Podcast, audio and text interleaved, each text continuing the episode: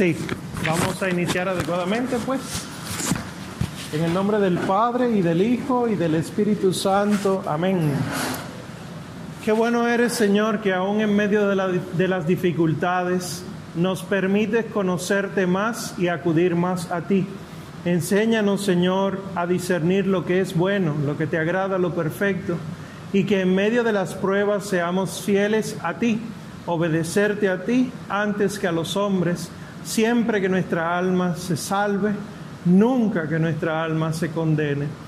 Enséñanos a anhelarte a ti, enséñanos a buscarte a ti, y una vez anhelándote podamos seguir firmes por tu gracia el camino de la santidad. Lo pedimos por Jesucristo, tu Hijo, nuestro Señor. Amén. Creo en Dios Padre Todopoderoso, Creador del cielo y de la tierra.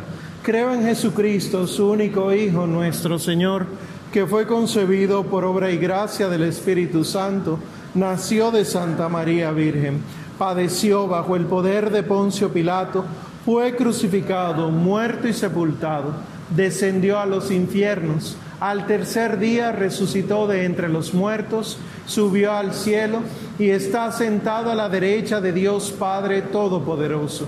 Desde allí ha de venir a juzgar a vivos y muertos. Creo en el Espíritu Santo, la Santa Iglesia Católica, la comunión de los santos, el perdón de los pecados, la resurrección de la carne y la vida eterna. Amén. Santos auxiliadores, rueguen por nosotros. Bien, siéntense. Bueno, pues hoy empezamos por fin el Padre Nuestro. Tanto, todo lo que vimos anteriormente fue introducción. Es pesada la introducción porque es una introducción teológica, teología espiritual se llama.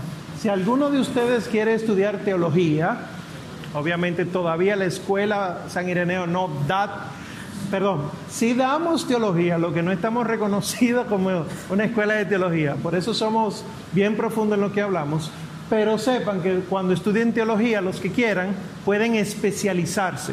Y una de las especializaciones es teología espiritual o mística. O sea, ustedes pueden ser maestros de oración para ayudar a otros los caminos de la oración, como vimos las semanas ¿verdad? previas. El que de ustedes entiende eso, descubrirá estudiando la teología que es mucho más allá, que lo que hicimos fue una introducción. Pero todo eso era necesario para entender la oración por excelencia, que es el Padre Nuestro. Siempre la gente, el que es nuevo, el que tiene mucho tiempo, pregunta, yo no sé orar, ¿qué debo hacer para orar? Hay una sola oración que hay que entenderla y sabérsela que es el Padre Nuestro. Y por eso el catecismo, este del 92, esta última parte es sobre el Padre Nuestro, eh, específicamente explicando el sentido de esa verdadera oración como nos la enseñó el Señor. ¿Verdad? Entonces, de su lectura, ¿qué apreciación tuvieron? ¿Qué les llamó la atención?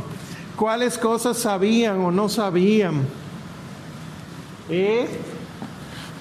A ver, no, nada. Ay, ay, ay. Sí, gracias.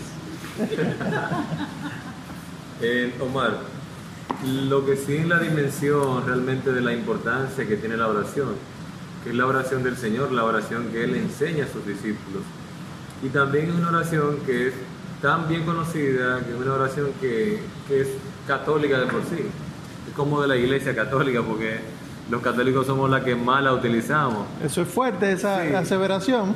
No, por el tema de que, no, que los Pero es verdad, es verdad. Los cristianos esperados, separados, como dicen. Sí. No le dan la importancia de vida, creen que las palabras que el brota el mismo espíritu son superiores o iguales en cuanto a, a la eficacia de por sí. Pero sí, para uno considerar y hacer la oración del Padre Nuestro, uno debe sentirse hijo y para tener la condición de hijo hay que reunir ciertas condiciones, ciertas cualidades. Y que uno, si se atreve a analizar, a interiorizar, a profundizar en, solamente en esa, esa expresión Padre nuestro, es yo renunciar a mi condición de pecador y tratar de ser como Cristo, como el Hijo. Porque Él dice, incluso no dice Padre mío, sino Padre nuestro, Padre de todos.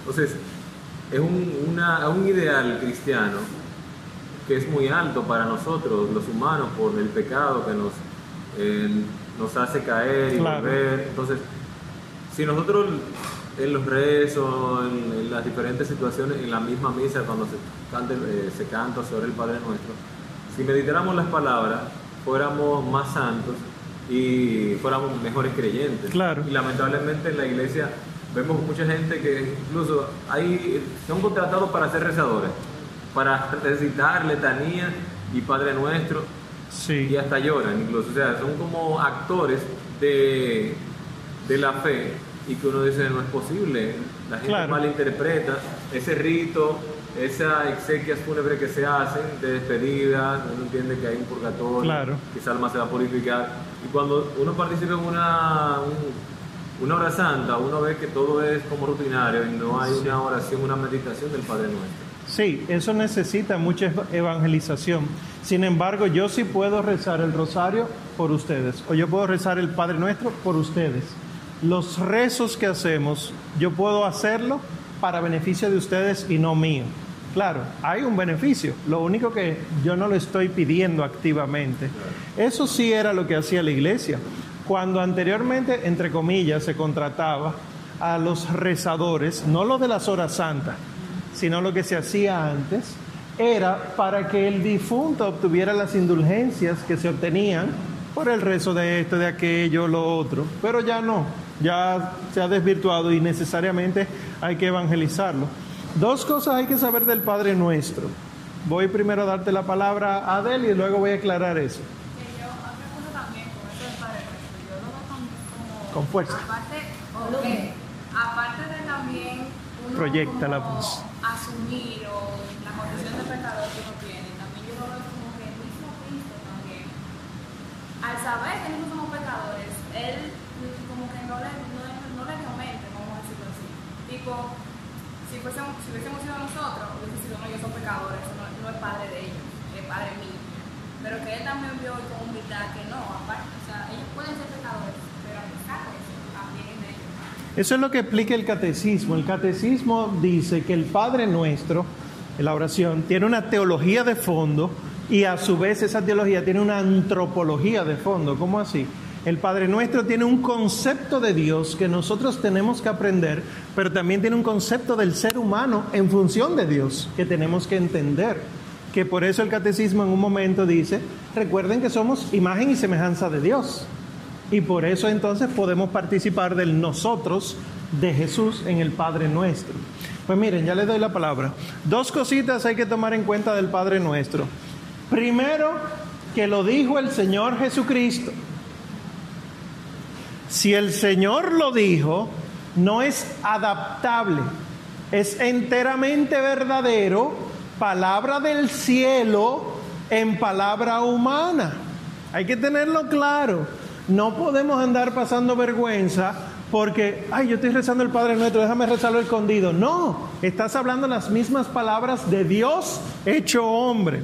Y segundo, ¿en qué contexto lo dijo el Señor? Si se van a sus Biblias, verán que el Padre Nuestro está en el capítulo 6 de Mateo. Y el capítulo 6 y el 5 es el sermón de la montaña, cuando el Señor Jesús está funcionando como el nuevo Moisés, está dando las normas de la ley nueva. Y el discurso del sermón del monte, el discurso de la montaña empieza con las bienaventuranzas, eso sí se acuerdan, y la ley antigua, la ley nueva, y luego dice, cuando ustedes oren, cuando den limosna, cuando ayunen, que ustedes lo escucharon ahora en el tiempo de cuaresma, háganlo en los secretos, no estén en los techos, etcétera. Pero dice el Señor, cuando oren, oren a su Padre en lo secreto. Y entonces dice uno de los apóstoles, pero enséñanos a orar entonces. Porque la, la oración judía no era en lo secreto. Y el Señor dice, cuando vayan a orar, digan, y aquí están las siete peticiones. Quiere decir que el Padre Nuestro es oración en secreto. Entonces, o el Señor Jesús está equivocado con el concepto de secreto, o nosotros estamos equivocados con el concepto de secreto. Orar en lo secreto no es trancarse en un cuarto y que nadie te vea orando.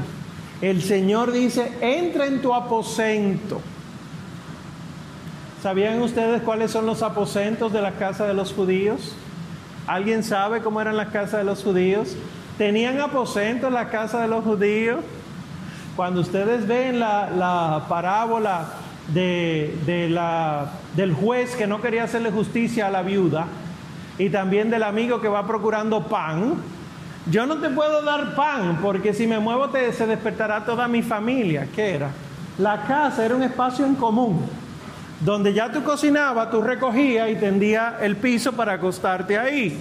¿Cuál sería el aposento entonces? El Señor está hablando del interior del ser humano.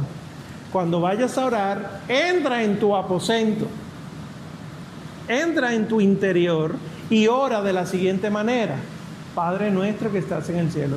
Si toman en cuenta esas dos cosas, que es palabra de verdad enseñada por el Dios mismo, y que está en el contexto de cómo deben hacerse las cosas, la oración puede ir mejorando, la del Padre Nuestro. Bien, seguimos. Sí. Muchas gracias. Cuando el Padre Nuestro, me llamó mucho la atención, y me seguir, sí. de por qué el Padre Nuestro es la oración por excelencia. Y lo que entendí fue que al ser dada por Dios Hijo, eh, bueno, antes, se supone que cuando oramos, al ser un diálogo, alguien escucha y alguien habla. Entonces, cuando queremos orar, una de las cosas que queremos es que Dios nos escuche y escuchar a Dios. Al ser dada la oración por Dios Hijo, tiene las palabras perfectas para que Dios Padre nos escuche. Exacto. Pero también al ser dada por Jesús humano, tiene incluido las necesidades que nosotros como humanos necesitamos para poder crecer en eso mismo es. Es oración perfecta porque la dio Jesús. Punto. Incluye las peticiones que debemos hacer. Cualquier petición que hagamos a Dios fuera de las peticiones del Padre nuestro es necedad. ¿Para qué yo voy a pedir?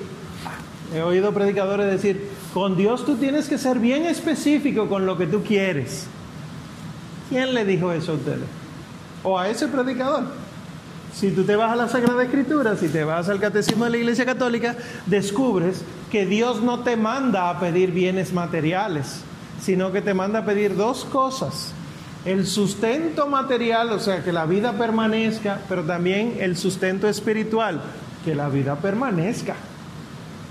No te dice, tienes que pedir los zapatos que te hacen falta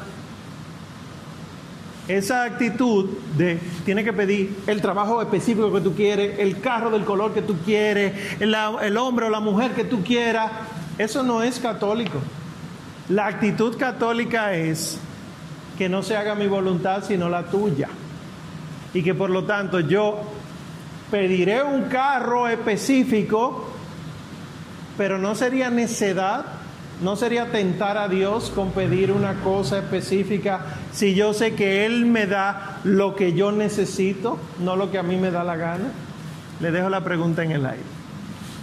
Pero sí, ciertamente esas son las razones por las cuales es oración perfecta. Sin embargo, fíjense que hay un movimiento desde hace varios años, cuando digo movimiento, no un movimiento reconocido por el derecho canónico, sino como una costumbre que se está haciendo moda y es rechazar la oración, el rezo, lo que ya está escrito, rezar con los salmos, rezar el Padre Nuestro, rezar el Rosario, rezar el Via Crucis, para hacer oraciones espontáneas, que esas son las que Dios escucha, las más lindas que brotan de tu corazón.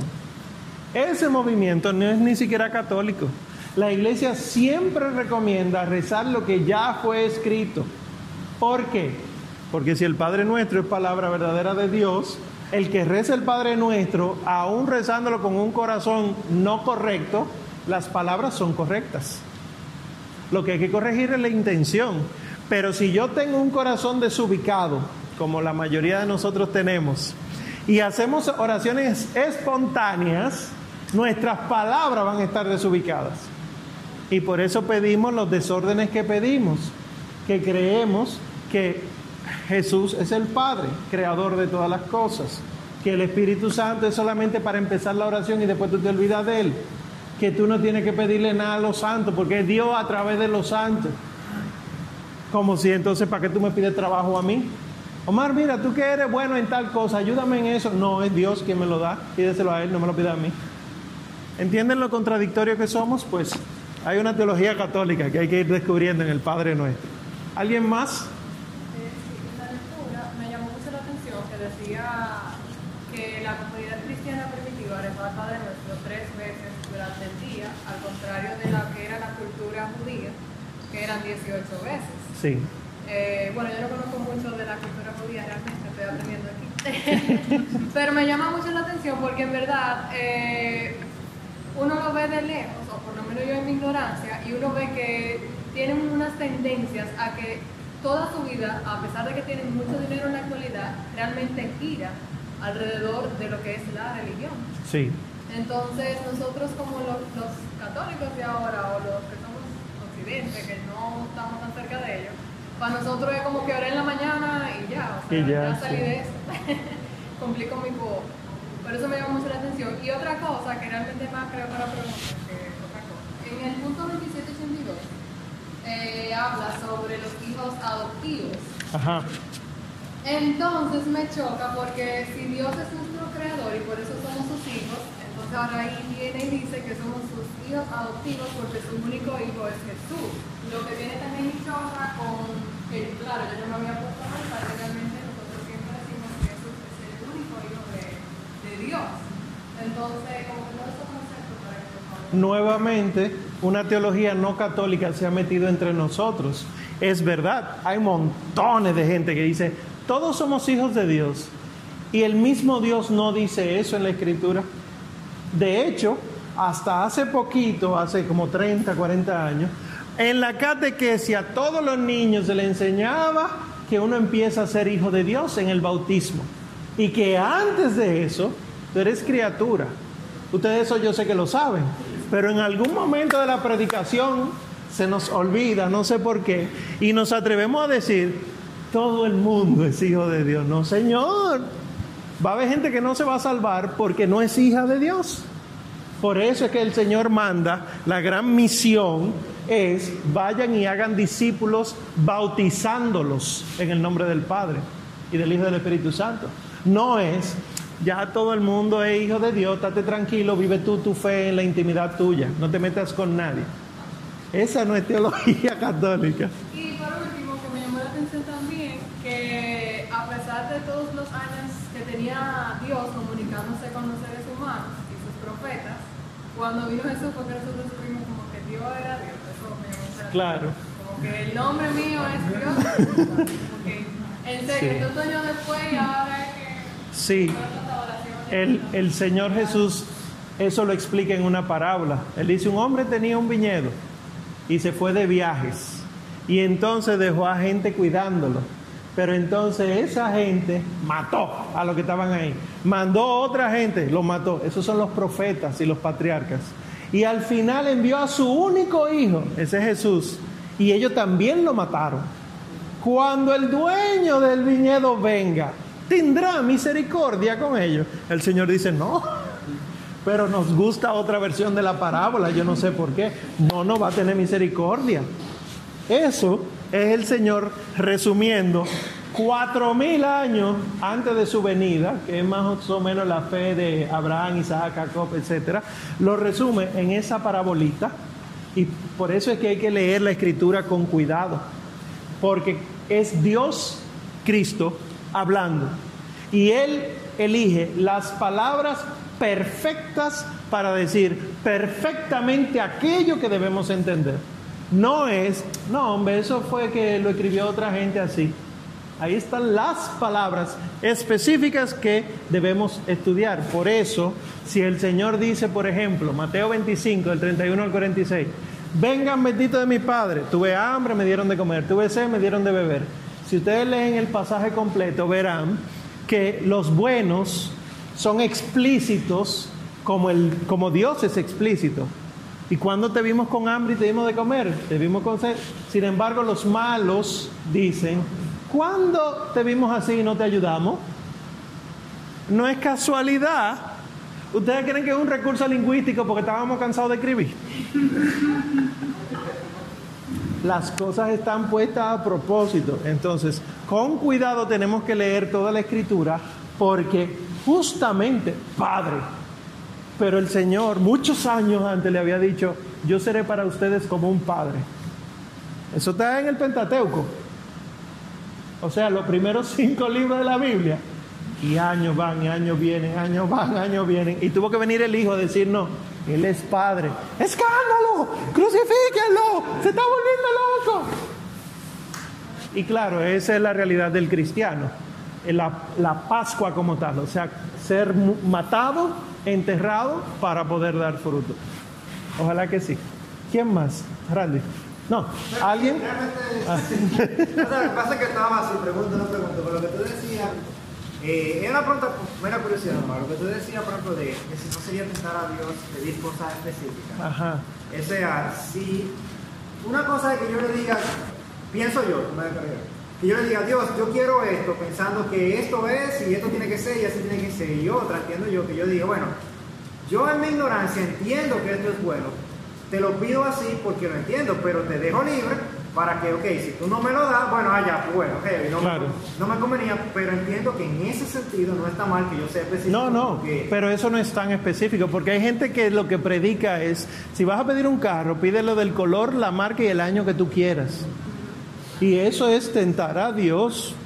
Usted pide un carro y si el Señor le manda un carro nuevo, bendito sea Dios. Si le manda un carro usado, bendito sea Dios. Si le manda uno que le da problema cada dos días, bendito sea Dios, porque lo mandó Dios, así el trabajo.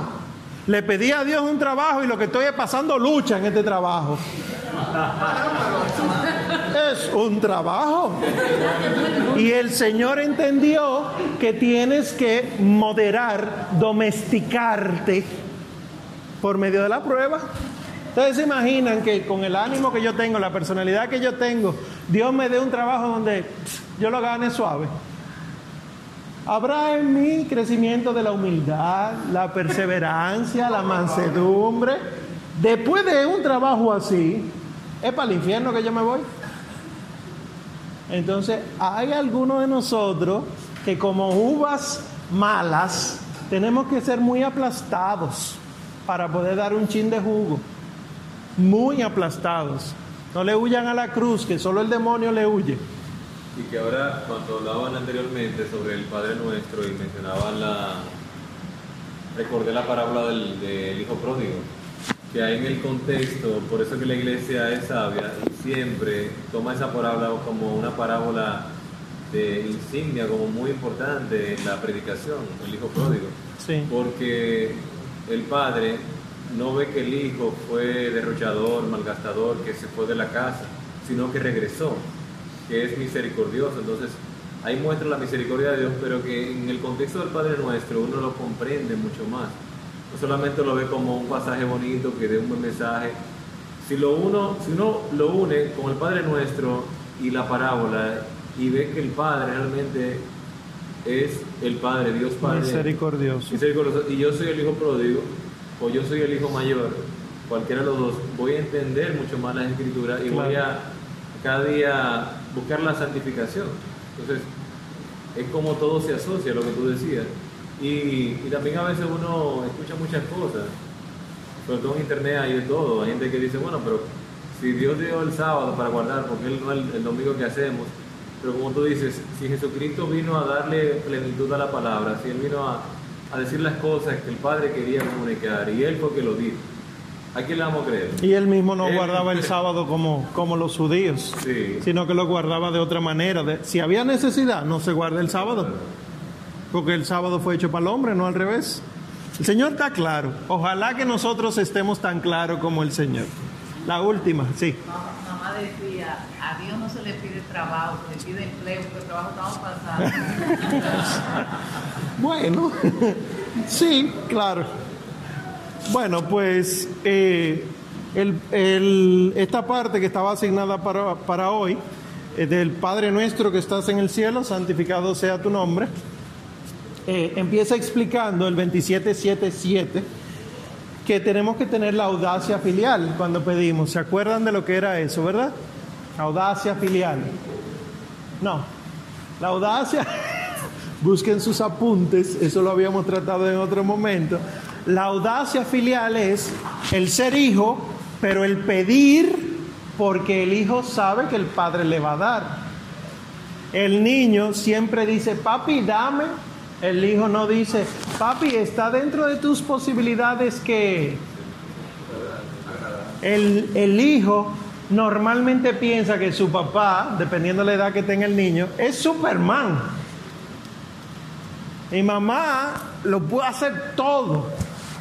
Y por lo menos en mi época, mi papá era el que iba en ese avión que va cruzando por ahí. Era papi, ¿dónde va? Mi papá era lo mejor. Pues esa es la audacia filial. Pedir, no solo con la seguridad de que el Padre te va a dar, sino de que el Padre tiene y el Padre es el único que da. Esa es la audacia filial de acercarse a Él con toda confianza. Y el 2778 dice que la palabra que se ha utilizado típicamente es parresía. ¿Habían escuchado esa palabra? No. Ok. La palabra parresía que ahí dice, dos puntos y seguido, simplicidad sin desviación, conciencia filial, seguridad alegre, audacia humilde, certeza de ser amado, etcétera, no es ninguna de las definiciones de parresía. Usted se va al diccionario y parresía no es eso. Parresía es hablar con libertad. Cuando tú te paras y a ti se te importa lo que el otro pueda pensar, tú vas a decir lo que tú piensas y sientes, se llama parresía. No es exclusivo del cristianismo. De hecho, los comediantes eh, de stand-up suelen usar mucha parresía. Pero en el contexto del cristianismo y específicamente de la oración, es decir justamente lo que tú sientes y piensas por la confianza que tienes en el Padre Providente. Por lo tanto, en la parresía, en la sinceridad de nuestras palabras, en la libertad con la que hablamos, es que está la aplicación de la oración del Padre Nuestro. Y dice San Pedro Crisólogo, citando yo el 2777, la conciencia que tenemos de nuestra condición de esclavos, oigan eso, de esclavos, nos haría meternos bajo tierra. Nuestra condición terrena se desharía en polvo si la autoridad de nuestro mismo Padre y el Espíritu de su Hijo no nos empujasen a proferir este grito, Abba, Padre. ¿Cuándo la debilidad de un mortal se atrevería a llamar a Dios Padre suyo? Sino solamente cuando lo íntimo del hombre está animado por el poder de lo alto. ¿Qué está diciendo aquí este santo? Que nosotros somos capaces de llamar a Dios Padre porque Dios pone en nosotros el impulso de llamarlos Padre, de llamarlo Padre, perdón. Si Él no lo hiciera, no podríamos, porque la naturaleza nuestra no se compara en absoluto con la naturaleza de Dios. Y aún así nos hace hijos, que por ahí viene la reflexión de, los hijos por adopción, que vamos a explicar más adelante. Entonces, lo primero que dice el Padre Nuestro es Padre, dice el catecismo. Que normalmente nos quedamos en Padre Nuestro. No, Padre. ¿Qué tiene de particularidad este ser Padre? Primero, me gusta lo que dice el catecismo, parece que el que lo escribió vive en esta época. Dice, antes de hacer nuestra esta primera exclamación de la oración del Señor, conviene purificar humildemente nuestro corazón de ciertas imágenes falsas de este mundo. Y dice que hay que tener humildad, pero que la purificación del corazón es sobre los conceptos de figura paterna y materna. ¿Qué solemos hacer nosotros, tristemente? Que a Dios Padre lo entendemos como entendemos a papi y a mami. El papito Dios que muchos eh, predicadores quieren meter, no es eso lo que el Señor Jesús estaba diciendo. El Abba, sí es verdad que es de cercanía, de cariño, pero no es papito. Pudiera ser una traducción, pero no es eso lo que está diciendo el Señor. Lo que está diciendo es que el Señor Jesús le dice a su Padre con el amor más perfecto que hay, Padre. Por lo tanto, cuando el Señor dice, por ejemplo, en el lenguaje de nosotros en nuestra casa, papi, vengo ahora, El énfasis en nuestro corazón no es en el papi, sino en el vengo ahora. Cuando decimos mamá, mami, nosotros ni caso le hacemos esas palabras. Lo utilizamos como si fuera un apelativo, una manera para llamarlo, pero no una realidad que representa en sí misma algo por encima de mí. Si yo le digo mami, mamá o papi, papá, es porque su autoridad está por encima de mí. Se supone, ¿verdad? Y que además las palabras de mi padre y de mi madre con buena intención que salgan de su corazón son palabras que hay que obedecer. Ahora, si vienen desviadas, ya eso es otra cosa. Pero fíjense que el lenguaje nos pone los nombres. Nosotros tenemos nombres ahora, porque sí, porque a nuestros padres les gustaban. Pero antes no era así, que se le ponían los nombres. Miren la parábola del Evangelio de hoy, escucharon. El rico Epulón y el pobre Lázaro. ¿Qué significa Lázaro? ¿Alguien recuerda? Salvado por Dios. ¿Qué pasa en esa historia que cuenta el Señor? Que Lázaro se salva. Y el rico Epulón, Epulón no es un nombre, ¿verdad? Sino que es una descripción de lo que él hacía, que gastaba todo. El rico Epulón ni siquiera nombre tiene, pero no es tanto el nombre, sino lo que Dios no hace con él. Lázaro, Dios lo salva. Rico, criqui, criqui, criqui, los grillos. Pues así se supone que eran los nombres que se daban antes. Cefas, Saulo o, Pablo, que significaba pequeño, etcétera. Ahora ya, porque lo tenemos bonito, bueno, pues ya tenemos bonito o inventado, está bien, no importa. Pues acostumbrados a eso, creemos, ¿cuál es el nombre de Dios Padre? Padre, sí, pero no es nombre solamente de yo llamar, sino nombre de que su ser y su autoridad está representado en ese nombre. Es pesado, por lo tanto, no es cualquiera que puede llamar a Dios su Padre, sino solamente el Hijo. Ay, aquí vienen los problemas teológicos. Vamos avanzando, vamos avanzando. Entonces, dice el 27.7.9, citando a Tertuliano, la expresión Dios Padre no había sido revelada jamás a nadie. Cuando Moisés preguntó a Dios quién era él, oyó otro nombre. A nosotros este nombre nos ha sido revelado en el Hijo porque este nombre implica el nuevo nombre del Padre.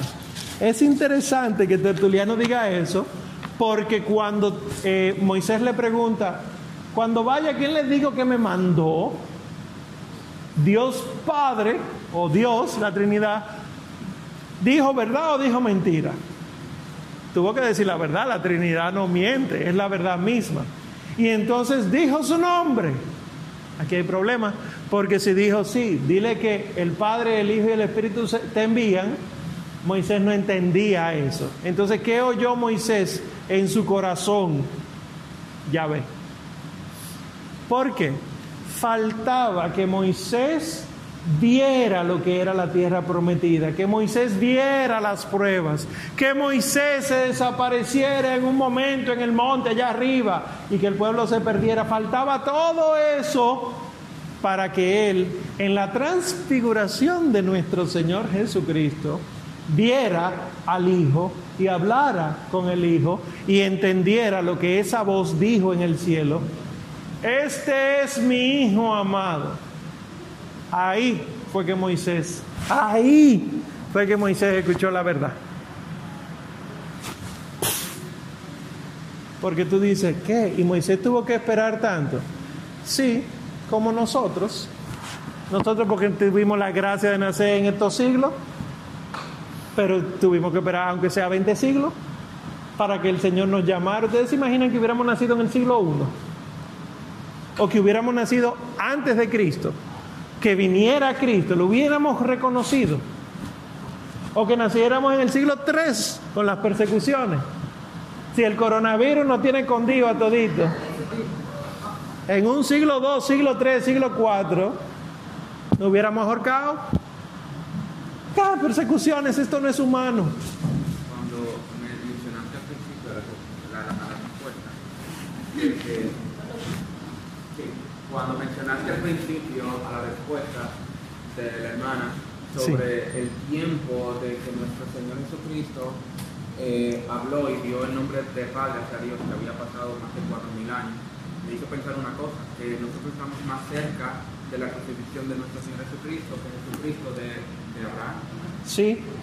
Y dijo, se atrevió el Señor Jesús a decir, ya quería ver a Abraham este día. Nosotros estamos más cerca de la crucifixión que Abraham de la venida del Señor. Y aún así nos falta muchísima fe. Ya nosotros tenemos las pruebas, no hay ni siquiera que hacer conjetura. Y fue de verdad que él habló en el desierto. Había maná. No, o sea, ya, ya lo sabemos, sí. Te lo dicen en la catequesis. Esto es así. Y por eso es que al que mucho se le da, mucho se le exige. Entonces, el 2780 dice, nosotros podemos invocar a Dios como Padre porque Él nos ha sido revelado por su Hijo hecho hombre y su Espíritu nos lo hace conocer.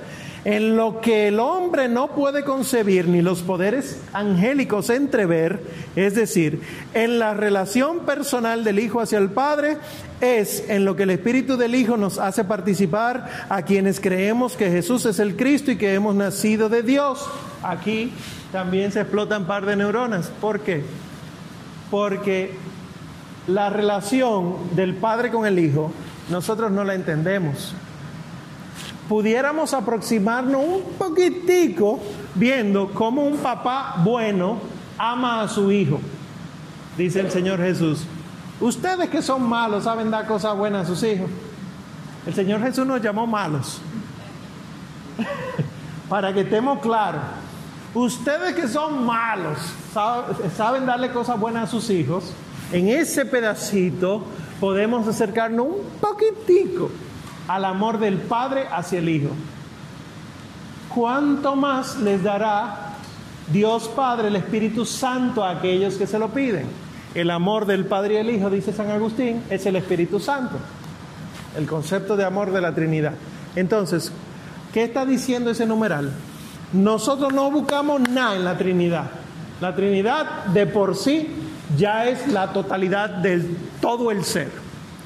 Hay alguien que ama, el Padre, hay alguien que es amado, el Hijo, hay un amor, el Espíritu Santo. Ya no se necesita nada, pero porque es amor, nos crea, pero nos crea diferentes. Somos humanos.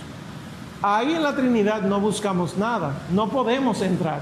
Si nosotros nos acercamos a Dios, nos desintegramos. Pero, miren aquí la grandeza de su amor. Nos toma el Hijo, porque Él asume nuestra naturaleza, y nos lleva a participar del amor de la Trinidad. La razón por la que Dios te ama y me ama es porque está amando en nosotros lo que amaba ya en su Hijo. Y eso no es mío, eso es de una plegaria eucarística tú bautizado, revestido del Espíritu Santo, cuando digo revestido no es nada más por fuera, sino totalmente convertido, murió el hombre viejo, pasa a ser el hombre nuevo, en gracia, confesado, comulgado, lo que Dios Padre ve en ti, no eres tú solamente, sino a su Hijo en ti. Y por eso te amo. Y entonces aquí dice, ya llegamos por fin al numeral este que el 2782 podemos adorar al Padre porque nos ha hecho renacer a su vida al adoptarnos como hijos suyos en su Hijo único. Por el bautismo nos incorpora al cuerpo de su Hijo. Y por eso es que yo no soy hijo y punto. Los padres de la iglesia nunca han dicho, ustedes son hijos, sino que dice, ustedes son hijos en el Hijo o hijos por adopción. Eso es lo que siempre ha dicho la iglesia. Nosotros, por pura misericordia, porque no tenemos ni papá ni mamá, somos unos huérfanos abandonados, pasando hambre, el pecado no tiene en el hueso, viene el Padre y dice, hijo mío, veaste como él, como ella, para yo poder amarlo y así pueda yo alimentarlo, cuidarlo, sanarlo, vestirlo, piensen en la parábola del Padre Misericordioso, el Hijo Pródigo, vestirlo, calzarlo, ponerle un anillo, no es casualidad que dice todo eso. Ustedes después lo van a buscar porque ese no es el tema de esta clase, ¿verdad? Pero busquen por qué hay un vestido, por qué hay unas sandalias, por qué hay un anillo. Y luego entonces se pasa al convite eterno. Curiosamente, nosotros, aún eso bueno, lo vemos mal. Porque el que acaba de llegar a la fe no puede ser que le, esté yendo mejor espiritualmente que a mí. Eso el Señor también lo advierte. Había un hombre que tenía un- una viña y salió en la mañana y vio a Dios a dos que querían buscar trabajo. Vengan para mi viña. A media mañana, a mediodía, a media tarde y al caer la tarde. Y entonces fue y le pagó a los últimos primero, tengan un denario. Y cuando llegaban los primeros, que los primeros hicieron así, a nosotros nos va a salir, mira, el dueño le da un denario. Pero ¿y qué? ¿Y por qué tú nos das tan poco si los que llegaron de último trabajaron menos? ¿Cuál es tu problema? ¿No puedo yo hacer con lo mío lo que me dé la gana? Además, acordamos un denario. Más o menos así es que dice el Señor la parábola. Porque al final, llegues primero, llegues último, el denario que se te da es la salvación. Ahora, hay una que nosotros somos necios. Ah, pues entonces hay que portarse mal y entonces al final tú te arrepientes. Vamos a ver si, si te aparece la oportunidad. Pero ese es el problema del hijo mayor en la parábola del hijo pródigo. Ese muchachito que se fue y se lo gastó, etcétera. Y a mí tú nunca me has dado ni siquiera un picapollo. Y dice entonces el padre, pero mi hijo, tú has estado siempre conmigo y todo lo mío ha sido tuyo. Los que llegaron a la viña temprano, que trabajaron temprano, no recibieron merienda, comida, descanso en la viña. Fíjense que somos necios, somos necios. Los que llegaron de último no recibieron eso, pero sí trabajaron y porque trabajaron se les dio un denario. Nosotros tenemos que ser astutos porque creemos que el denario lo es todo. Sí, la salvación final lo es todo, pero ahora mismo yo estoy trabajando por mi salvación. Por lo tanto, ahora mismo yo estoy recibiendo las gracias de Dios. Yo no tengo que esperar al cielo para recibirla. Por eso tenemos un San Martín de Porre que hablaba con los animalitos, igual San Antonio Abad, igual San Francisco de Asís. Por eso tenemos una Santa Catalina de Siena. Por eso tenemos todos estos hombres y mujeres santos que hacían todo lo que hacían aquí porque estaban ya disfrutando en la casa de su padre, aquí, trabajando en ella. Con relación a lo de los, o sea, el, el pensar de que, ok, yo voy a hacer todo mi, mi vagabundería y después me voy a convertir y como quiera me voy a salvar. Con relación a ese pensar, hay muchos jóvenes que pueden pensar eso, de que no están en mi etapa, yo no puedo estar en la iglesia, etcétera, etcétera. ¿Cuál sería como, no consejo, pero como que un pensar en que la persona pueda decir, ah, mira, La predicación real es que nos hemos callado la parte de la predicación que dice, el Señor viene con fuerza terrible como ladrón en la noche, nadie sabe ni el día ni la hora. No, no diga eso, pues la gente se espanta. Pero eh, tienen que tenerle terror al infierno. Tienen que tener espanto hacia las cosas negativas. Como nos hemos callado esa predicación y nada más decimos, Dios te ama, no importa lo que tú hagas, tú solamente cierra tus ojos y confiesa que Él es tu Señor, Él te escucha en la necesidad, ¿para qué tú vas a buscarlo? La iglesia nunca cayó eso hasta que quiso entrar en un diálogo que no es diálogo, que es una falsedad, con los no católicos. Yo puedo entrar en diálogo con los no católicos sabiendo que los no católicos en un momento salieron como herejía de la iglesia. No se salieron en buenos términos de que, bueno, eh, nos vemos ahorita, yo vengo ahora. No, o sea, no, Cristo no está ahí, me voy. Si usted dice que Cristo no está ahí, usted no está en la verdad. Entonces el diálogo de la iglesia como madre y como maestra hacia el que dice eso es arrepiéntete y vuelve. No es, tú estás bien, tú tranquilo, Dios va a oír tu oración.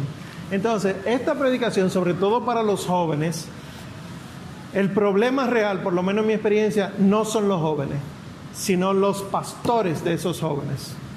Porque a los jóvenes, porque por lo menos a mí me ha tocado predicarles lo que ha dicho la iglesia, aunque entren en crisis, ¿dónde está Sara Vanessa? Aunque entren en, en crisis, saben que o usted confiesa su pecado y en el juicio final le va bien, o usted no lo confiesa y se condena eternamente. Pero si hay mucha gente que dice que Dios oye lo que yo tengo en mi corazón, Dios lo conoce, y tú no lo arremetes contra eso, habrá problemas. Bueno, yo creo que ayuda también no tener eh, miedo a decírselo, porque me ha pasado recientemente. Con fuerza, Eh, eh, exacto, a una amiga mía lo que yo le he dicho, le he dicho tres cosas. La primera es que recuerda que morirás, eso como que le pica a la gente. O sea, porque uno vive en un constante, como que hay un mañana, hay un mañana, un mañana y, y termina siendo que no lo hay. Eh, recuerda que morirás y algo que me ha marcado mucho, que dice San María Berlín, es que más fácil se salva un gran pecador que un tibio. Con fuerza.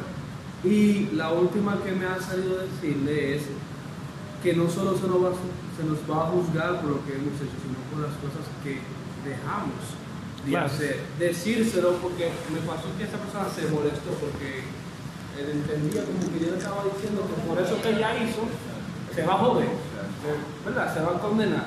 Pero es literalmente eso que te estoy diciendo.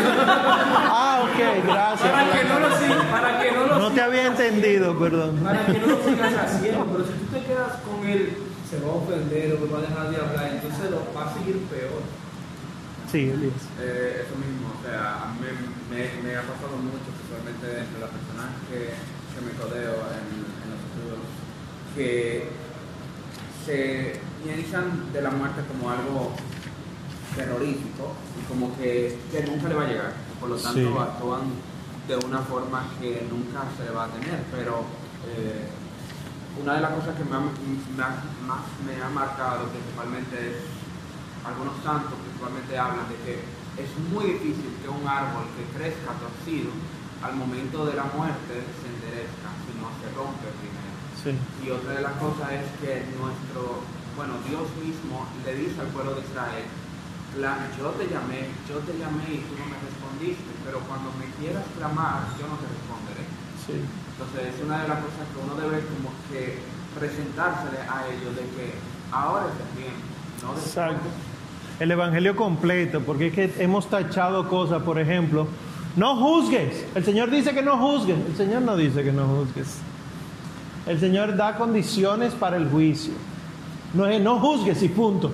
Porque entonces caemos en, un, quietismo, en un no hacer nada, en un no meterse con nadie, que al final ni siquiera vas a corregir al que está mal. Y entonces sobre ti es que pesarán la condena de esas almas. Claro, no es por eso que debemos hacerlo, porque ay, que luego me va a pedir cuenta a mí, sino por el amor que Dios te tiene, tanto así que se aviva en ti la llama de evangelizar, dice San Juan, el amor de Cristo nos apremia, o sea, nos insta, nos urge a movernos porque nos ama. Y es ese fam- famoso poema de la Edad Media atribuido a Santa Teresa, no me mueve mi Dios para quererte el cielo que me tienes prometido, ni me mueve el infierno tan temido para dejar por eso de ofenderte. Tú me mueves, Señor, muéveme el verte clavado en una cruz escarnecido, o sea, ni el miedo al infierno, ni lo bueno que me espera en el cielo, sino que Dios me ama. Eso es lo que debe moverme a querer a Dios. Eh, yo digo que estas otras religiones, tan estudiosos que son de la palabra de Dios, sin embargo, ellos, eso de ahí cuando Jesús le dijo, reciban el Espíritu Santo, a quien le perdone, los, los primeros, él dijo en una, confiesen sus pecados unos con otros, a quien le perdonen sus pecados le serán perdonados, a quien se los retengan le serán retenidos. Algunos dicen que eso es como otra cosa que él. Que esa, por ejemplo, esa predicación equivocada la tenemos en nuestras comunidades. En nuestros grupos de oración, comunidades de oración, etcétera, se predica que todo lo que dice la Biblia fue a mí que me lo dijo. No, Señor. Eso no me lo dijo a mí, se lo dijo a los doce. Los doce tienen el poder de eso, no yo. Pero si yo predico eso, entonces yo tengo el poder de transmitir el Espíritu Santo. Claro, nada más tenemos que hacer un retiro y yo te impongo mano a ti para que tú recibas el Espíritu Santo. ¿Pasa o no pasa? Nosotros no transmitimos el Espíritu Santo a nadie. Eso está claro desde hace dos mil años. Eh, Los, los únicos que pueden hacerlo son los obispos como sucesores de los apóstoles, porque Jesús le dio la autoridad. Entonces, esta falsa teología, pero sigue siendo teología protestante o sectaria, se mete en nosotros y la predicación entonces se vuelve sosa. Porque no, ¿cómo tú le vas a predicar del infierno? Tú te estás volviendo loco. Sin embargo, la misma escritura dice, acuérdate de los novísimos. O sea, toma en cuenta siempre los momentos finales. El memento mori que decía Lorenzo. Porque acuérdate que vas a morir, debe ser algo diario. Porque no que el mañana no está seguro, no es solo eso, que ni siquiera el hoy completo está seguro. Yo puedo irme a las primeras horas del día. Ese hoy para mí no estaba seguro. Ni eso lo tenemos seguro. Y para aquellos que dicen, lo único seguro en esta vida es la muerte, sepan que ni eso tampoco. Porque San Pablo describe en un momento que cuando el Hijo del Hombre venga, los primeros serán los muertos en resucitar, pero los que estemos vivos seremos arrebatados en una nube. O sea que ni la muerte es segura. Después aclaramos todo eso. Sí. A veces, yo le quiero decir a alguna persona, ¿verdad? La verdad de, Satanás y cosas. Y algunos dicen, no, no diga eso, se meten en miedo. Qué bueno, pero esa es la idea. Sí, ¿verdad? Para que, que reflexionen. Yo no entiendo cuál es el mal. No les diga eso porque se meten en miedo. Satanás lleva la vida entera de él endulzándonos el oído para que no le tengamos miedo. La, la función de la iglesia es la salvación de las almas. Por lo tanto, si tiene que poner en alerta contra la serpiente, pon en alerta. Mira, no te le acerques a la serpiente. Si ella viene, bueno, pídele a Dios a ver qué es lo que está pasando. Pero tú vo- voluntariamente a buscarla, no, Señor. Aléjate. Seguimos aquí entonces. 2783. Así pues, por la oración del Señor, hemos sido revelados a nosotros mismos al mismo tiempo que nos ha sido revelado al Padre. A mí así sí me explotó la cabeza. Por la oración que decimos Padre, que para poder decir Padre es porque Dios Padre nos adopta en el Hijo, por esa oración es que podemos descubrir quiénes somos nosotros de verdad. Si Dios no nos adoptara, nosotros no sabríamos quiénes somos. ¿Qué somos? Imagen y semejanza de Él. La imagen que tiene los dones sobrenaturales y los dones naturales y la semejanza porque aspira a la perfección. Pues en esta imagen y semejanza descubrimos que el Padre nuestro, aunque es oración, no es solo oración, sino también revelación de quiénes somos nosotros delante de Dios. Y dice el 27, 84 y el 85. Este don gratuito de la adopción exige una conversión continua. ¿Cuándo acaba la conversión del cristiano? Nunca. Cuando usted esté trancado bajo tierra ya, ahí terminó, pero no porque te faltó, sino porque ya tú no puedes seguir más. Porque todavía te falta. Y una vida nueva. ¿Cuáles son las disposiciones para esta conversión de la vida nueva? Deseo y voluntad de asemejarnos a Él. Oigan eso, que hay mucha gente que dice, sí, pero Jesús venció las tentaciones porque Él es Dios deseo y voluntad de asemejarnos a Él, y el 2785, un corazón humilde y confiado.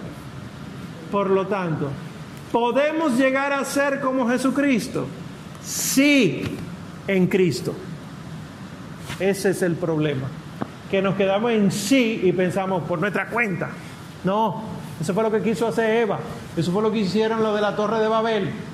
Eso fue lo que han hecho todos los otros grandes pecadores. Yo también ahí metido. Pero cuando yo descubro que no soy yo, sino que es la gracia de Dios, que me hace caminar en su camino y me dirige hacia su verdad, y su luz me hace ver la luz, como dice el Salmo, entonces ya yo estoy en gracia. Él es todo. Y sigue diciendo entonces el catecismo de la Iglesia Católica. Está bien, Padre, pero ahora Padre nuestro. Nuestro, me imagino que ustedes saben por qué nuestro, no solamente porque es de nosotros, es en común, no hay exclusividad, sino que todos somos hijos, pero lo que dice el catecismo el 2787 es, hemos llegado a ser su pueblo y Él es desde ahora en adelante nuestro Dios. Dios, fíjense que cuando elige a una persona, Abraham, le promete descendencia. No dice, ven, quédate conmigo, que tú eres el único que me entiende. Le, le, promete descendencia. Cuando elige a David, le dice la casa de David. Y así sucesivamente, y vemos una tierra prometida con un pueblo que busca la tierra prometida. El nuevo pueblo de Dios se llama iglesia. El Señor llama a la conversión, surge la iglesia y la iglesia es el reino de Dios aquí en la tierra. Dice el 2789 que cuando nosotros decimos Padre nuestro al Padre de nuestro Señor Jesucristo, ni dividimos la divinidad, ni confundimos las personas, sino que nuestra comunión es con el Padre y su Hijo Jesucristo en su único Espíritu Santo. Cuando oramos al Padre, lo adoramos y lo glorificamos con el Hijo y el Espíritu Santo. La iglesia es esta nueva comunión de Dios y de los hombres, dice el 2790. Y luego dice, que estás en el cielo. ¿Qué es para ustedes el cielo? El catecismo dice, no es un lugar, un espacio, no es allá arriba. Aunque estamos acostumbrados, allá arriba, Dios. Allá abajo, los del sótano, allá abajo. El cielo, lo, habrá, lo recordarán de, de la parte de doctrina, cielo es un estado donde Dios reina y gobierna con los ángeles y los bienaventurados. Nosotros podemos empezar a vivir el cielo aquí en la tierra. Para muestra los santos que han caminado entre nosotros hacen patente el cielo entre nosotros. Y entonces cuando nosotros decimos, Padre nuestro que estás en el cielo, ¿qué llega a su cabeza? ¿Un hombre barbudo sentado allá en la distancia? No, ese soy yo. Si es el cielo puede empezar a vivirse aquí, Dios está entre nosotros, pero no como panteísmo. Dios está en esta mesa, en cada cosa, Dios está en tu hermano, no así. Sí, Él está en el hermano, pero no eh, que ahí está Dios. Sino que, sin panteísmo, sino que Dios es, y específicamente dice eh, Juan 14, 23. ¿Saben lo que dice Juan 14, 23? No, yo tampoco. Eh, o sea, no textual. Yo sé lo que dice, pero no textual, así que vamos a leerlo. Juan, el Evangelio según San Juan, capítulo 14, versículo 23, dice, Jesús le respondió, si alguno me ama, guardará mi palabra, y mi Padre le amará, y vendremos a él y haremos morada en él. Oigan eso. Si alguno me ama, guarda mis palabras. O sea que al guardar mis palabras, mi Padre le amará o sea, el amor del Padre, que no lo merecemos, que es por el Hijo, ¿verdad? Mi Padre le amará y vendremos, el Padre y el Hijo, a Él y haremos morada en Él. Eso le llama la teología la inhabitación de Dios en el alma cristiana. Dios, porque sí, porque le da su santísima gana, mora en el alma del que cumple sus mandamientos. No me levanten la mano, levántenla en su corazón. ¿Cuántos mandamientos has cumplido hoy? Ojalá fueran todos, ¿verdad? Eh, si Dios, perdón, si, si vives conforme a la gracia, Dios está en ti, pero como inhabitación, como un invitado a ese lugar, miren qué curioso, Dios es el invitado del corazón, pero Él es el dueño del corazón. Él crea el corazón, crea su casa, crea, digo corazón en el sentido espiritual, ¿verdad? No, no la caja torácica. Eh, en el sentido espiritual, Él lo crea, lo hace para morar ahí, pero nos lo da como administradores. Y luego dice, yo vengo ahora. Y cuando viene ahora, como el Hijo, dice, ¿has guardado mis palabras? Sí, ah, pues invítame a tu casa. ¿Cómo le dice a Saqueo? Saqueo baja, como te dice a ti. Fulano baja. ¿Por qué le dice que baje? Porque solamente el soberbio está encaramado. Saqueo baja, que conviene que yo vaya a tu casa. Es lo que te dice a ti, es lo que me dice a mí. Baja para que yo entre a tu casa y ahí en tu casa moremos o moraremos en plural el Padre y el Hijo. Y entonces el Padre y el Hijo vivirán felices para siempre hasta que metamos la pata. Entonces, el 2796 dice que cuando la iglesia ora diciendo, Padre nuestro que estás en el cielo, profesa que somos el pueblo de Dios, ¿qué dice ahí? Sentado en el cielo en Cristo Jesús. ¿Qué está diciendo eso? Nosotros estamos sentados en el cielo. y no me miren así. Están esperando la explicación, ¿verdad? Porque evidentemente en Cristo Jesús. Estas profecías que ustedes van a escuchar durante la cuaresma, pero bien cerca de la Semana Santa, de que Daniel vio el cielo y vio el trono, el relámpago, centella, del que está sentado en el trono, fuego, luz, arcoíris, que está en el Apocalipsis también, que nadie podía ver, ese es el Padre. Pero luego vi a uno como hijo de hombre, ese sí lo vio, y parecía humano, que se acercaba al trono de Dios y se sentaba a la derecha del trono. Ese sabemos que es nuestro Señor Jesucristo fue visto hace miles de años antes y luego será visto nuevamente por todos los ojos en el juicio final, donde Él reinará y Él reina. Bueno, pues porque asume mi naturaleza, Él no necesitaba mi naturaleza para reinar, Él reinaba. Pero porque asume mi naturaleza humana, mi naturaleza se sienta a la derecha de Dios.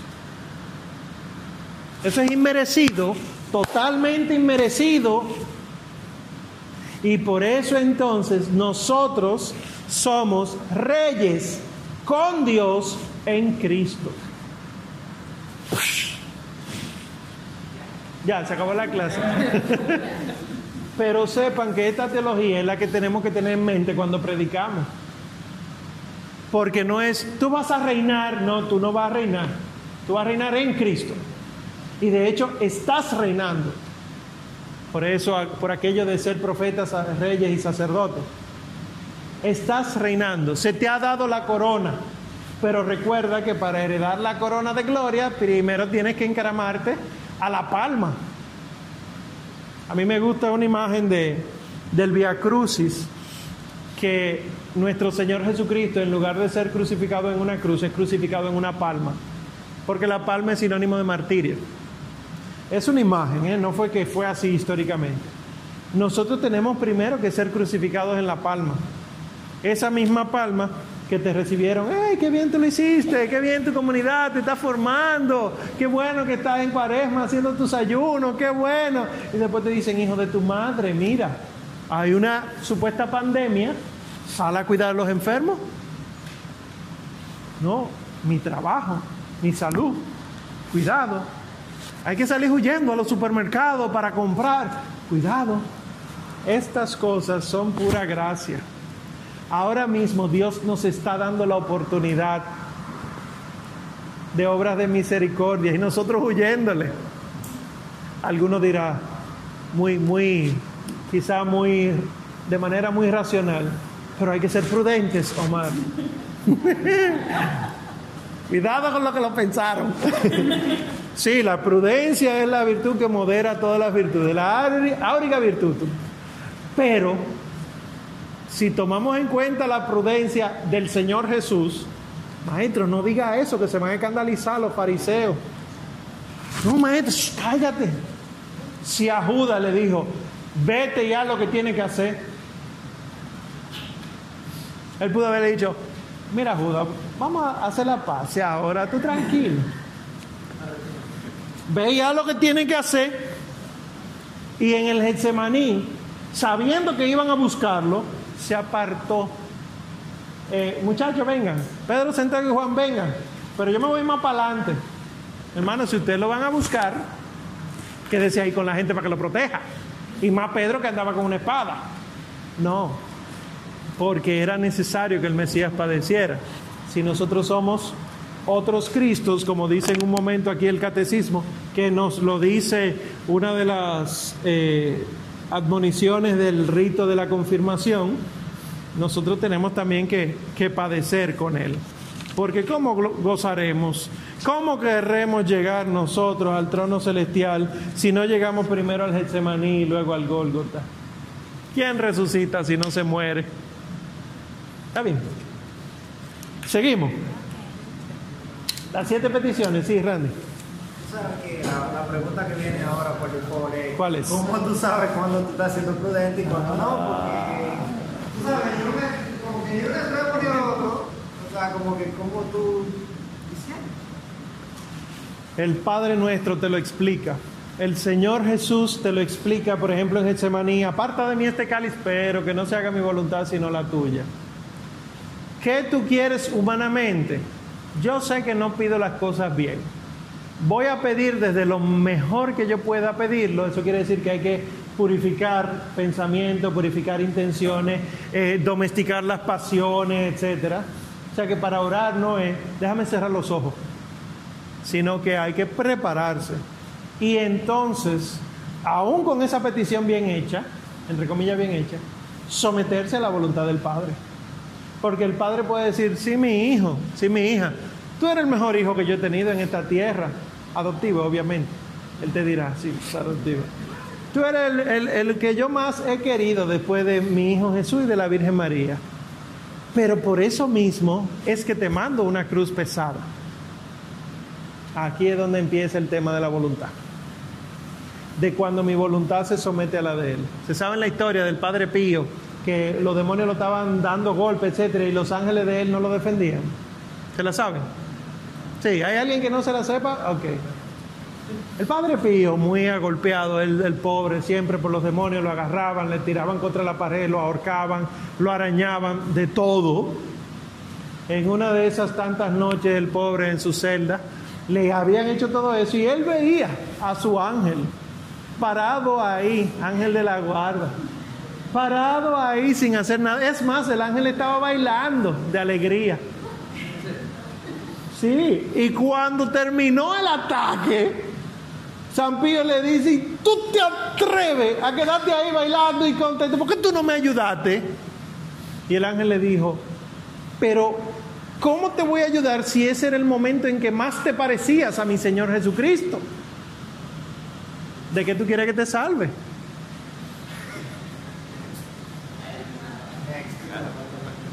Se acabó otra vez la clase, La tres venida en el viento. Sí. La tres acabada. Sí. Verdaderamente. Ya no entra nada más. Bueno, pues vamos entonces a empezar eh, la primera petición y ya concluiremos la clase ahí. Sí. Bueno, pues como pueden ver, Padre nuestro que estás en el cielo, santificado sea tu nombre, es una alabanza, es una bendición.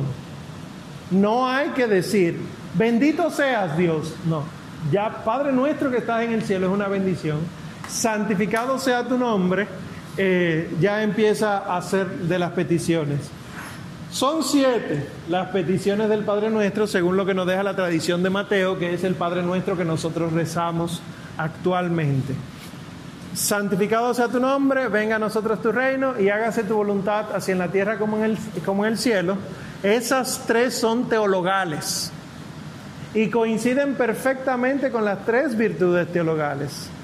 Santificado sea tu nombre, la fe. Hay que tener fe para santificar a Dios. Venga a nosotros tu reino, la esperanza. Hágase tu voluntad, la caridad. Porque ¿cómo se va a hacer la voluntad de Dios aquí si yo no pongo en práctica la caridad? Y luego las otras cuatro son ya más bien terrenas. Dos de ellas son lo que les mencioné al principio, sobre el sustento físico y sobre el sustento espiritual. Y las dos últimas son sobre el aspecto del mal y de nuestra participación, lo que en ese mal, lo que la iglesia llama el, el misterio de la iniquidad. ¿Por qué, si Dios es bueno, permite el mal? Son de los misterios que vamos a ver cuando hablemos de eso. Hoy solamente vamos a hablar hasta santificado sea tu nombre.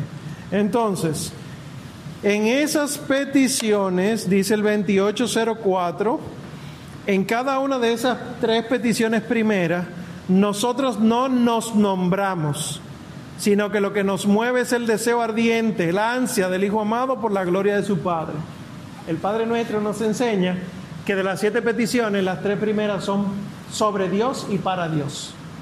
Por lo tanto, nunca debo yo pedir primero para mí, sino primero para Dios, que su nombre sea conocido, que su gloria se muestre, etcétera, que es lo que dicen los rezos de los misales y los devocionales de antes, que el compromiso que yo hago de dar a conocer la devoción del Sacratísimo Corazón, que cojo como a Madre Dulcísima, la, la Virgen Inmaculada, y prometo comprometerme a no sé qué cosa, eso.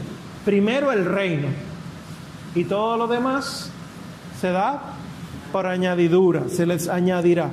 Entonces, este, las primeras tres peticiones, dice el 20, 2806, somos afirmados en la fe, colmados de esperanza e inflamados por la caridad. Porque al final, aunque usted no lo acepte, Dios hace salir el sol a justos y a injustos, a buenos y a malos. Él no hace salir el sol para los buenos solamente. De hecho, el sol lo necesita muy probablemente más los malos que los buenos. Los malos son los que más necesitan de la luz, porque están en tinieblas. Los buenos necesitamos menos. Fíjense qué tan grande es la misericordia de Él, que no nos da, oigan lo que dice eh, esa oración, no nos paga como merecen nuestros pecados, sino que nos da por encima de lo que merecemos. Entonces, cuando la iglesia o el Señor Jesús nos dice a través de la iglesia, santificado sea tu nombre, aclara el 2087, que no es en el sentido causativo que Dios hace santo. Yo no digo santificado sea tu nombre, que porque yo diga santo eres, entonces se convierte en santo que esto es un error con la teología protestante, que aunque ellos no hacen eso para con Dios, pero sí lo hacen para con el prójimo. Dice, tú eres justo, Dios te hace justo, y esa no es la, justificación, sino que sobre todo en un sentido estimativo, o sea, más que decir, Él es santo porque yo digo que Él es santo, es, yo reconozco que Él es santo. Aunque yo no lo reconociera, Él es santo. Entonces, al decir santificado sea tu nombre, no solamente es reconocer que Él es santo, sino que dice el 2808, en los momentos decisivos de su economía, Dios revela su nombre, pero lo revela realizando su obra. Esta obra no se realiza para nosotros y en nosotros, más que si su nombre es santificado por nosotros y en nosotros. ¿Qué está diciendo? El Señor no se muestra santo por mí, sino que Él se muestra santo porque yo pongo de mi parte para que Él se muestre santo. O sea, en resumen, santificado sea su no, tu nombre, lo que quiere decir es, yo voy a poner de mi parte con mis obras para que el mundo vea que tú eres santo. Eso es santificado sea tu nombre. Por lo tanto, ningún católico puede estar rezando esa parte del Padre Nuestro si no está obrando adecuadamente. No es, porque entonces he, he conocido todo tipo de personas. Ah, pues voy a dejar de rezar el Padre Nuestro. No, no es eso. Es que cambiemos de actitud frente al rezo del Padre Nuestro y pongamos de nuestra parte la santidad de Dios, 2809, es el hogar inaccesible de su misterio eterno. Lo que se manifiesta en él, en la creación en la historia, la escritura lo llama la gloria de Dios. Y el 28.12 dice que al terminar su Pascua, el Padre le da el nombre a Jesús, el nombre que está sobre todo nombre. Y miren lo que dice, dos puntos y seguido. Jesús es Señor para la gloria de Dios Padre. Ese es el nombre sobre todo nombre. Es Jesús, pero es el Jesús persona. No es la palabra Jesús, sino el Jesús. ¿Y qué hizo Jesús sino la voluntad de su Padre? Por lo tanto, el nombre sobre todo nombre, dice el catecismo, viene a ser Jesús es Señor para la gloria de Dios Padre. O sea, eh, aprendió sufriendo, como dice la carta de los hebreos, a obedecer. Así nosotros. Y dice el 28.14 y 28.15, depende inseparablemente de nuestra vida y de nuestra oración que su nombre sea santificado entre las naciones. La oración del Padre nuestro es oración nuestra si se hace en el nombre de Jesús. ¿Qué está diciendo? Si yo rezo y no hago, su nombre no es santificado. Entonces, ¿cuántas personas necesita Dios que hagan obras para que su nombre sea santificado? Una sola. Por un solo que actúe conforme a la voluntad de Dios, ya su nombre está siendo santificado. Para muestra su hijo, su hijo predilecto. Y para muestra los mártires. La sangre de los mártires es, ¿cómo es que dice la iglesia? La sangre de los mártires es, Elías. Dile a ver. Semilla de conversión. La sangre de los mártires es semilla de conversión. ¿Cómo así? Un mártir, por haber muerto mártir, su testimonio de vida y de muerte hace que mucha gente se convierta. Uno solo. Entre todos los que estamos aquí en esta aula, ay, ay, ay. Las obras que estamos cumpliendo para que el, el nombre de Dios sea santificado. ¿Cuántos de nosotros? Oye, mira, la ventaja que tenemos es que Dios mismo se santifica. Él, por su obra, es santificado. El Hijo santifica, glorifica al Padre. Y el Espíritu glorifica al Padre y al Hijo. Y eso es Dios. De todas las criaturas, hay una sola que ya ha santificado enteramente a Dios y después de ahí no necesita nada más Dios, pero quiere más por el bien nuestro. La Santísima Virgen María. Así que ustedes quieren santificar a Dios, nada más hay que agarrarse de ella. Pedirle a ella cualquier cosa porque jamás se ha oído decir, jamás, ¿alguien se sabe esa oración? Jamás se ha oído decir, nunca, jamás en la vida, que quien haya acudido a tu protección, implorando tu auxilio, etcétera, se haya visto desamparado de ti. Jamás. Y es la verdad. Es la verdad. Por eso hay testimonios, no sé si, si, Julia, yo le mandé un texto a Julia, pero no sé si llegó a leerlo, Sara sí, de un exorcismo que hubo en la Edad Media donde una muchacha estaba poseída eh, por 15 mil demonios.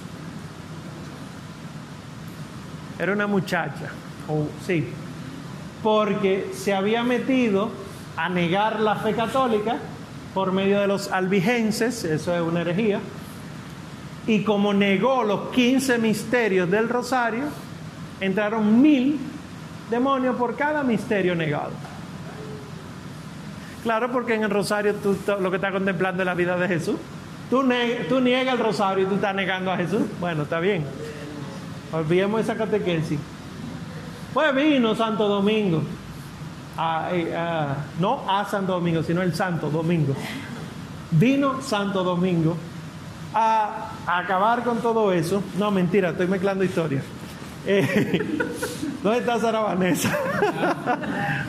bueno, el asunto es que el demonio decía, eh, uno de los demonios decía, porque quedaron unos cuantos al final que no salían, que la Virgen María le estaba obligando a ellos decir una serie de cosas que tenían que decir y que a ella era que más la odiaban. A ella, porque ella se hizo enteramente de Dios desde el momento de su concepción hasta el paso triunfal a su vida celestial, enteramente de Dios, y que cualquier cosa que ella pida a Dios, Dios se la concede. Que si los cristianos, este es otro, este es un demonio en un exorcismo del padre Gabriele Amor, de feliz memoria, que si los demonios, perdón, si, las personas supieran cuánto daño le hace a los demonios el rezo del rosario con cada Ave María, sería el final de ellos. Hay que rezar el rosario. Sí. Una persona, tú, estaba, estaba diciendo, estaban hablando de eso, que estaban hablando sobre el rosario, dijo, eh, eh, ustedes con ese rosario matan a cualquiera, pero usted sabe, los demonios, yo le voy a, la mamá, mamá, de, mamá nos contó una vez que ella rezaba, eh, antes eran los, los tres rosarios que se rezaban todos los días. todos Sí, todos los días los la- las 15 misterios. y ella El rosario. vino y rezó dos rosarios y empezó el otro y se quedó dormido. Y entonces en eso 15, 15. se hace un sueño que iba un toro bien bravo a atacar. Y entonces pas- eh, eh, pasó la, la, la cerca, la primera, porque tenía de que tres cercas. Dos que estaban completas y una que estaba medio desbaratada. Entonces vino el, el- el toro bien bravo, y cruzó la primera, pero las otras dos no la cruzó. Y mamá nos dijo, eso fue los tres rosarios que yo rezaba, como lo- los dos primeros los recé completos, no lo pudo cruzar, pero la otra, como yo el rosario me dormí, no pude, esa lo cruzó. Y otra cosa, en casa estaba pasando un problema un día y se aparece un vecino y me dice, vecina, yo tengo una persona que le puede arreglar, yo doy esto para que te enseñe el rosario, para que vean que el rosario tiene poder en nombre de Jesús. Y dice, yo le voy a conseguir una persona que le va a arreglar esa situación. Ya yo había hecho el seminario de vida en el Espíritu y cuando vino se apareció con, con ese hombre allá. Pero si yo decía que lo trajera, el mismo se apareció y yo dije, bueno, pues sirvió para testimonio. Y digo yo, bueno, pero lo que vamos a hacer es, porque yo como que no le quise decir, parece que Dios para que se confirmara, no le quise decir, no, no, no, decir, yo le dije, bueno, pero lo que vamos a hacer es que primero yo voy a rezar el rosario. Y nos pusimos a rezar el rosario. Y, cuando terminamos de rezar el rosario, la persona que, que él llevó se volvió un lío ahí, todo amarrado ahí. Y tuvieron que cogerlo y lle- llevárselo cargado. Porque en los misterios, usted sabe que empieza, porque yo recé los tres, los, tres, los 15 misterios. Y ahí, ¿qué es lo que habla? De cuando Jesucristo vino a la tierra Claro. a, a, a librarnos del demonio para salvarnos. Pues ahí dijo, mira, Dios mío, mamá nos hizo la historia de- del, Y, de- y el hombre ese que dijo, con ese rosario, matan a cualquiera, pero no que matan a cualquiera, a los demonios por para afuera. Rosario, que mire, y otra más. En casa, no, es bueno decir, en casa se apareció un, un lagarto. Y ese lagarto gritaba, pero así, eh, estudiaba, estudiaba, estudiaba. Y un momento se oía por allá, otra vez se oía cerca, y así. Y yo fui a- allá a, a los, a carismáticos de, de, de día, para que, eh, como que hicieran una oración, a ver si nos libraban de eso. Y yo le digo, mire, usted lo que tiene que hacer es coger, ponerse a rezar rosario de rodillas. Y yo empecé a rezar rosario. Bueno, por gloria a Dios, eso, eso desapareció. Sí. Realmente hay muchos, muchos testimonios del rosario, eh, porque es que es la vida del Señor, visto desde los ojos de su madre. Ojalá pudiéramos nosotros profundizar en eso. Bueno, sobre el Padre Nuestro, preguntas. No, ustedes son expertos en Padre, Nuestro, Cielo, Nombre. Sí. Bueno, pues miren, eh, hay un hay votaciones el domingo. Yo espero que como católicos vayan, porque el católico no puede quedarse en su casa y no votar. Es un deber del católico, no solamente del ciudadano dominicano. Igual lo del tema de la pandemia, declarada pandemia del coronavirus. Espero que lean lo que tienen que leer y que no se dejen meter miedo. Y que aún así, eh, que confíen en Dios. Lo que más hay son oraciones. Y ustedes han visto videos que están circulando de sacerdotes con el Santísimo Sacramento en las calles, en aviones, sobrevolando ciudades.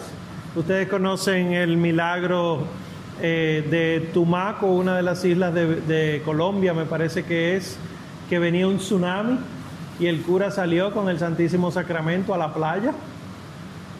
¿Se saben? ¿No se saben eso? Busquen, busquen los milagros eucarísticos. Ese no es el único. Verán que hay curas que se creyeron tanto la verdad de Dios que venían derrumbes y ellos salían con el Santísimo Sacramento en la mano a enfrentar el derrumbe. Y el derrumbe desaparecía. Y el tsunami desaparecía. Y los temblores de tierra desaparecían. Así que si ustedes lo que tienen es cierto temor infundado, obviamente, por las redes y demás, ¿por qué no rezar? ¿Por qué no ofrecer las misas? ¿Cuántas de las comuniones o de las misas que están oyendo la están ofreciendo por eso?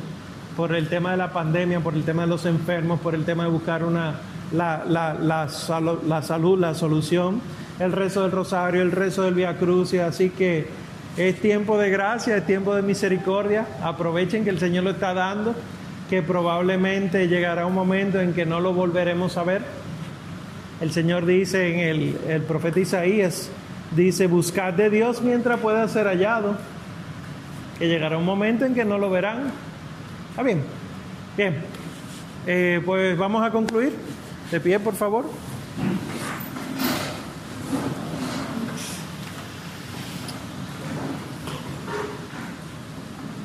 Padre nuestro que estás en el cielo, santificado sea tu nombre. Venga a nosotros tu reino. Hágase tu voluntad así en la tierra como en el cielo. Danos hoy nuestro pan de cada día. Perdona nuestras ofensas, como también nosotros perdonamos a los que nos ofenden. No nos dejes caer en la tentación y líbranos del mal. Amén. Bajo tu amparo nos acogemos, Santa Madre de Dios. No deseches las súplicas que te dirigimos en nuestras necesidades. Antes bien, líbranos siempre de todo peligro, oh Virgen gloriosa y bendita. Amén. El Señor nos bendiga, nos guarde de todo mal y nos lleve a la vida eterna. Vayamos en paz.